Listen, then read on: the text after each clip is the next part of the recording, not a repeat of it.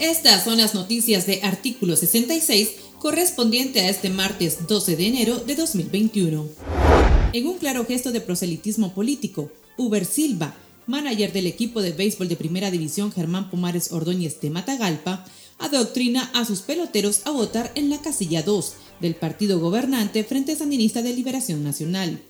Para el cronista deportivo Edgar Tijerino, las declaraciones de Silva obedecen a un posible compromiso con el régimen.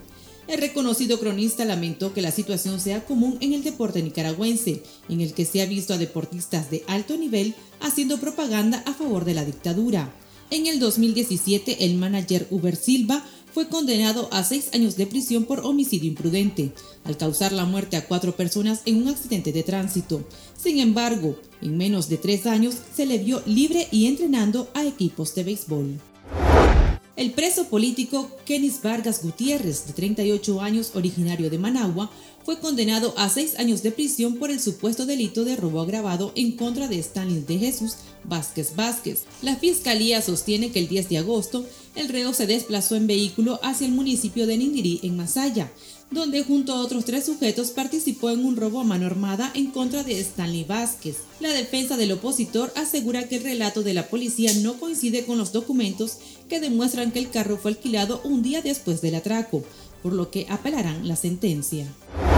La vocera y vicepresidenta de Nicaragua, Rosario Murillo, despotricó en particular contra Cristiana Chamorro y Juan Sebastián Chamorro, un día después de que ambos anunciaran que dejaron sus cargos en la directiva de las organizaciones que representaban y dejaran abierta la posibilidad de dar la pelea en unas posibles elecciones presidenciales.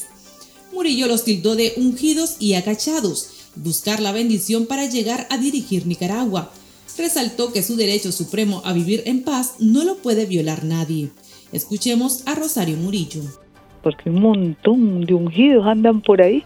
¿Ungidos por quién?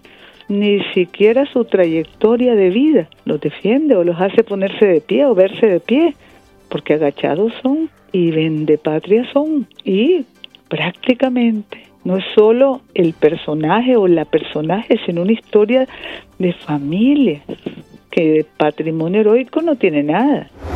Cuatro de los máximos dirigentes del movimiento renovador sandinista anunciaron que se retirarán de manera definitiva de la dirección de esa organización política. Luis Carrión, Dona María Telles, Víctor Hugo Tinoco y Hugo Torres dieron a conocer que una vez que concluya el periodo para el que fueron electos, no ocuparán otro cargo en la junta directiva para darle paso a las nuevas generaciones. También informaron que no aspiran a ningún cargo de elección popular en los próximos comicios presidenciales. Los directivos aseguraron que la decisión fue tomada de manera personal y su periodo en la directiva finaliza en octubre de 2022.